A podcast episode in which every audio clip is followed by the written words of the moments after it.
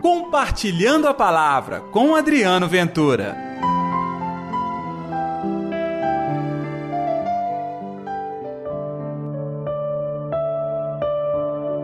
A luz veio ao mundo.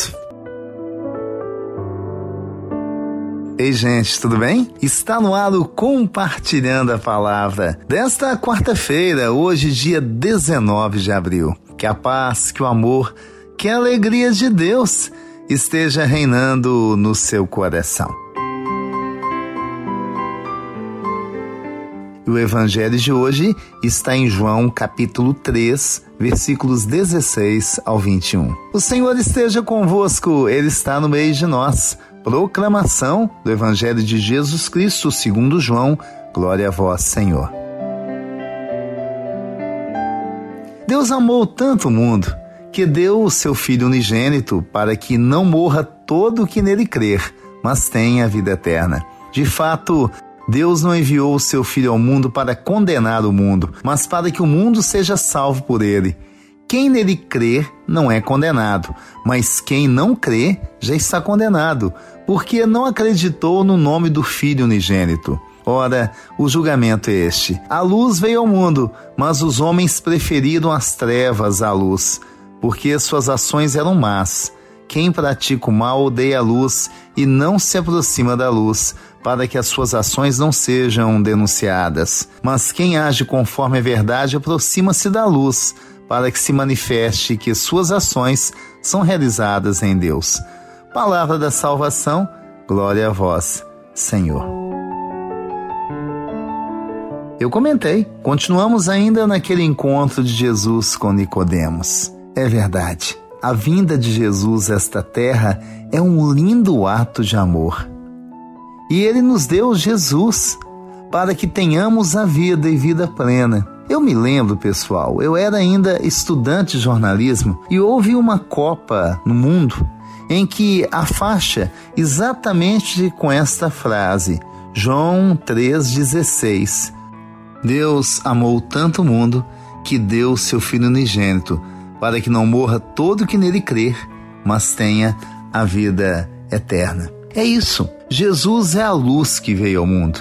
E aí, você vai optar pela luz ou pelas trevas? Uma coisa também linda que Deus fez ao nos criar foi nos dar a liberdade.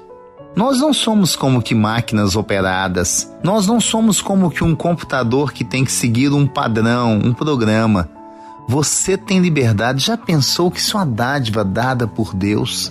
Nessa liberdade, você também pode optar por Ele ou não. Opção para Deus é optar pelo caminho, o caminho da luz. Você sabe muito bem, é difícil andar numa estrada sem marcação, ainda mais à noite. Ai meu Deus, sem marcação e você sem luz. É praticamente impossível.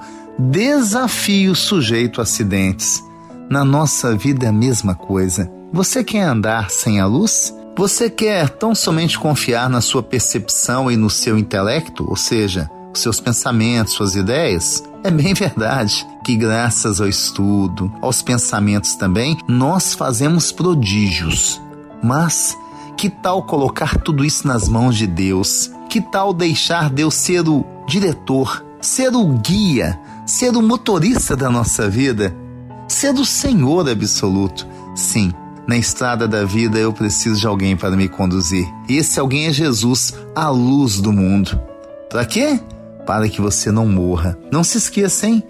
Existem formas de morte que são terríveis. E a pior morte é estar vivo e agindo como um morto. Isso acontece com muita gente. Está na hora de experimentar o dom da vida, a graça de Jesus, que é o caminho, a verdade e a vida. Vamos orar?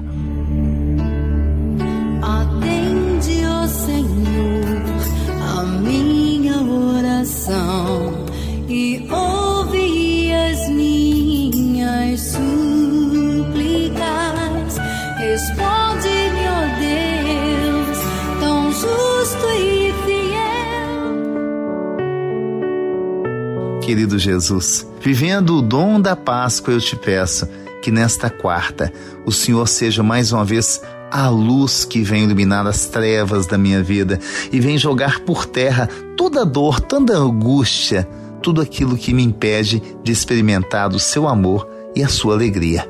Em nome do Pai, do Filho e do Espírito Santo. Amém. E pela intercessão de Nossa Senhora da Piedade, padroeira das nossas Minas Gerais. Que Deus te abençoe, Deus te ilumine, não se esqueça. Tenha sempre Jesus à sua frente, a luz do mundo. Até amanhã com o nosso Compartilhando a Palavra. Compartilhe a palavra você também. Faça parte dessa corrente do bem.